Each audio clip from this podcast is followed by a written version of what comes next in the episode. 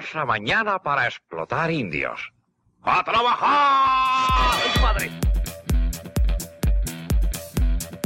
Catauro, Iguana, Yagua, Bija, Caguama, Guano, Cabuya, Cojiba, Miqui, Macana, Cojiba, Huaycan, Coa, Coa, Fotutu, Mabuya, Mayoacán, Guadapu, Mabuya.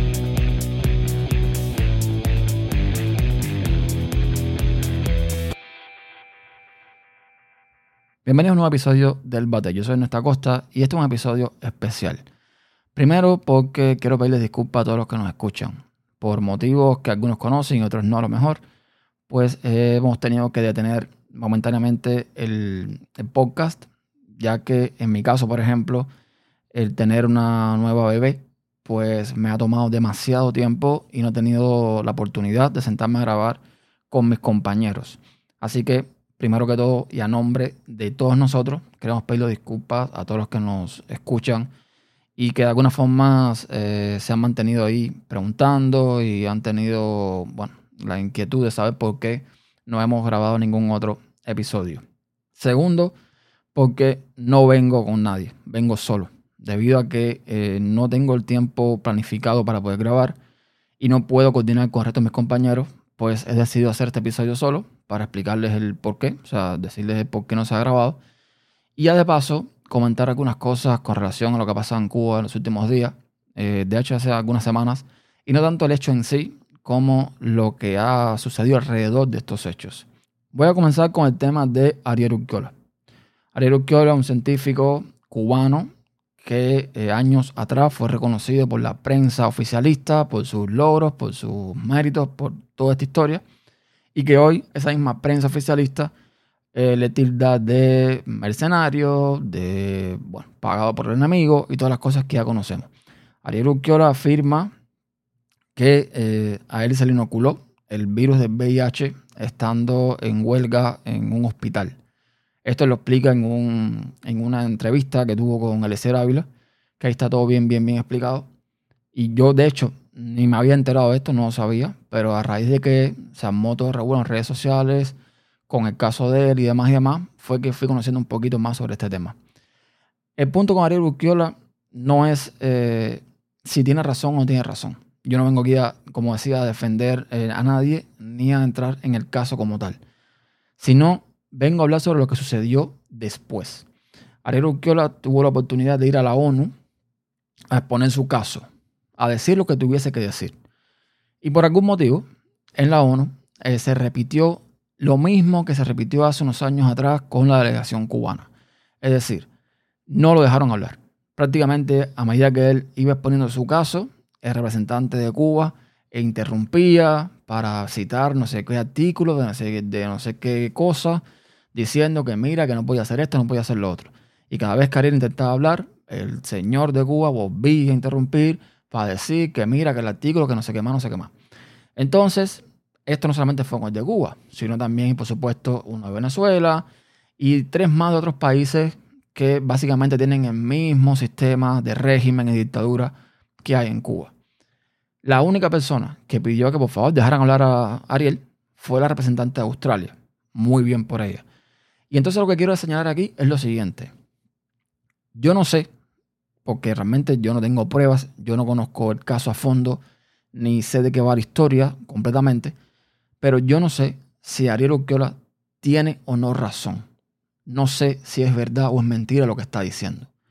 Pero en el punto en que la contraparte no lo deja hablar, no deja que exprese lo que tenga que decir, para mí le da toda la razón. Es como cuando tú discutes con una persona, a la vez que la otra persona te grita o te insulta, pierde completamente la razón. Y con este caso fue exactamente lo mismo. Podía ir a la ONU a decir todas las mentiras que quisiera. Todo lo que, lo que fue a decir podía ser mentira. En el minuto uno, que la contraparte, sobre todo de Cuba, no lo deja exponer, no le permite hablar, no permite que desarrolle su idea, está dándole para mí toda la razón. Y esto lo vimos también en octubre de 2018 cuando los funcionarios cubanos en la ONU le hicieron boicot con gritos y golpes en la mesa al más puro estilo solariego, chancletero, chanchullero, al representante o la representante de Estados Unidos. No recuerdo. Aquello fue de vergüenza ajena.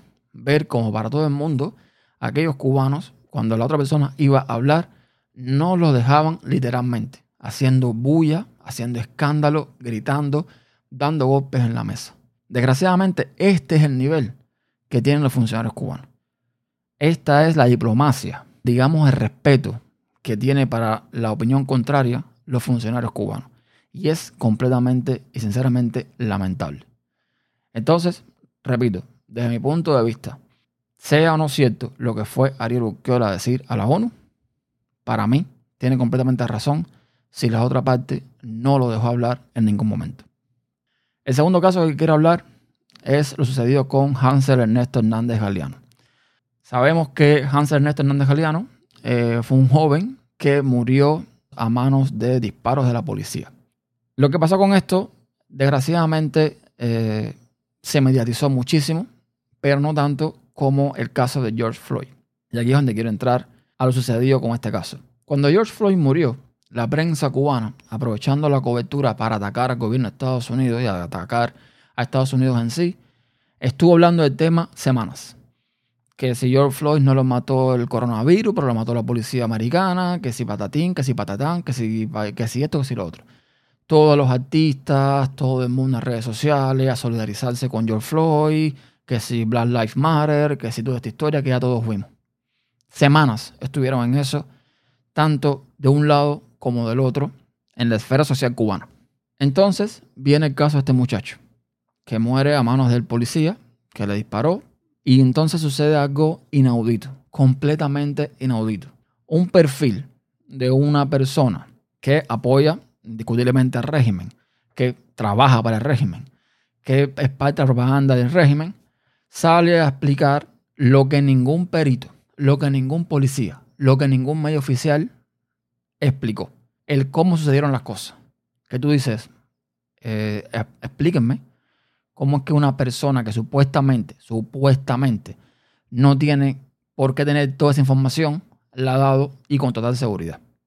Y lo más triste del caso es que los medios oficiales, ya sean periódicos o cuentas en redes sociales, se hacen eco de la información que dio esta persona y la divulgan como si fuese una fuente súper, súper fiable.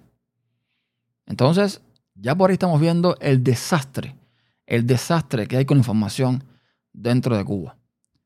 Por otra parte, la contraparte del régimen, la oposición, por decirlo de esta forma, ya aprovechó para entonces hablar de eh, crimen racista, que si represión, que si por aquí, que si por allá. Que, ojo, yo no estoy diciendo que no haya sido así. Pero la diferencia entre el caso de Hansel Ernesto y de George Floyd es que no había una cámara. Y cuando no tienes una cámara, no tienes pruebas para decir si fue o no fue tal o más cual cosa. Entonces, desde un principio, cuando yo veía estas cosas, decía, pero a ver, ¿qué pruebas tienen ustedes para decir que fue un crimen racista? ¿Qué pruebas tienen ustedes para decir que es verdad lo que está diciendo el tal guerrero cubano? O sea, no hay pruebas ni para un lado ni para el otro. Y a falta de eh, transparencia en información, al día de hoy, semanas después, lo único que se ha visto es que la madre de Hansel Ernesto, una señora que supuestamente tiene que estar hiper, recontra que afectada con lo sucedido, ha salido a decir en prensa de que no politicen el tema de la muerte de su hijo. O sea, yo no imagino una situación en la que una madre, sobre todo una madre, que haya perdido a su hijo por los motivos que sea, sea culpa o no sea culpa de, del sistema, de la policía, lo que sea, salga a decir que no politicen esto o lo otro, cuando realmente no ha dicho ni siquiera otras cosas. Entonces, todo este show que se ha armado es más lamentable aún cuando no pasó ni una semana y se dejó hablar del tema. Ninguno de los artistas, ninguna de las personas que se plantearon en contra de, la, de, de racismo y la violencia policial con el caso de George Floyd se manifestó de la misma forma con el caso de Hansel Ernesto. Además de eso, se convocaron supuestamente unas manifestaciones o unas marchas de protesta o yo no sé, por parte de la, digamos, eh, oposición o por parte de la sociedad cubana en el Yara, en pleno centro ahí del de, de, Vedado, y no fue a nadie la manifestación. Que yo me quedo así y digo, bueno, a ver, ok, no era una manifestación en contra de un régimen, no era una manifestación, digamos, política.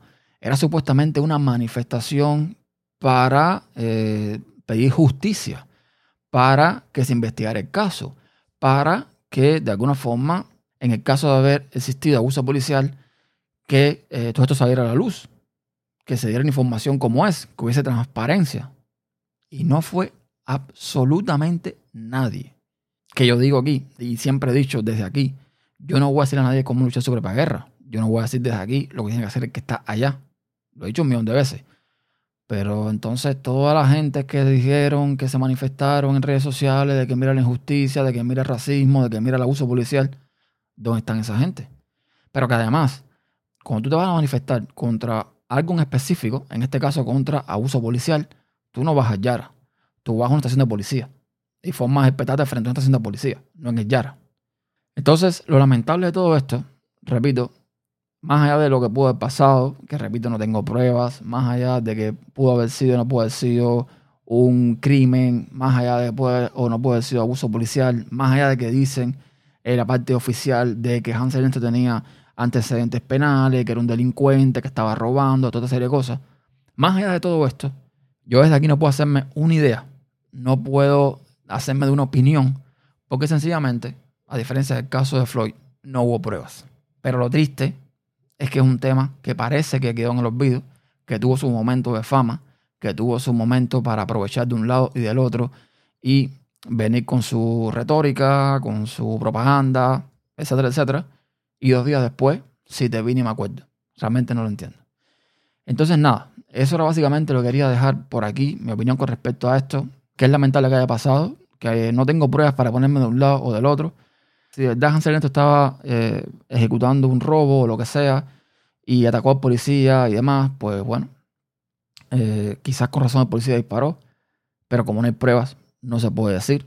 De hecho, en estos días también se aprovechó para un caso creo que en Pinar Río, otra supuesta persona, otro supuesto delincuente que estaba robando caballos, también murió a manos del policía y se armó de nuevo también un pequeño chanchullo ahí en redes sociales, pero ya, ahí quedó. Entonces no sé si es porque es falta de prueba, si es porque realmente el policía tiene razón, si es porque la falta de información no permite a la gente hacerse un juicio, no sé. Pero es lamentable. Realmente para mí es lamentable esta situación de que mucho bla bla bla por un minuto y luego hay cosas que se dejan de lado. Esto era todo lo que quería comentarle. Una vez más, decirle a los que nos escuchan y en nombre mío, en nombre de todo el equipo del Batey, que por favor tengan eh, paciencia. No es que el Batey haya muerto, simplemente es que eh, especialmente yo, pero también otros miembros del equipo no, tienen tiempo, no han tenido tiempo para poder grabar.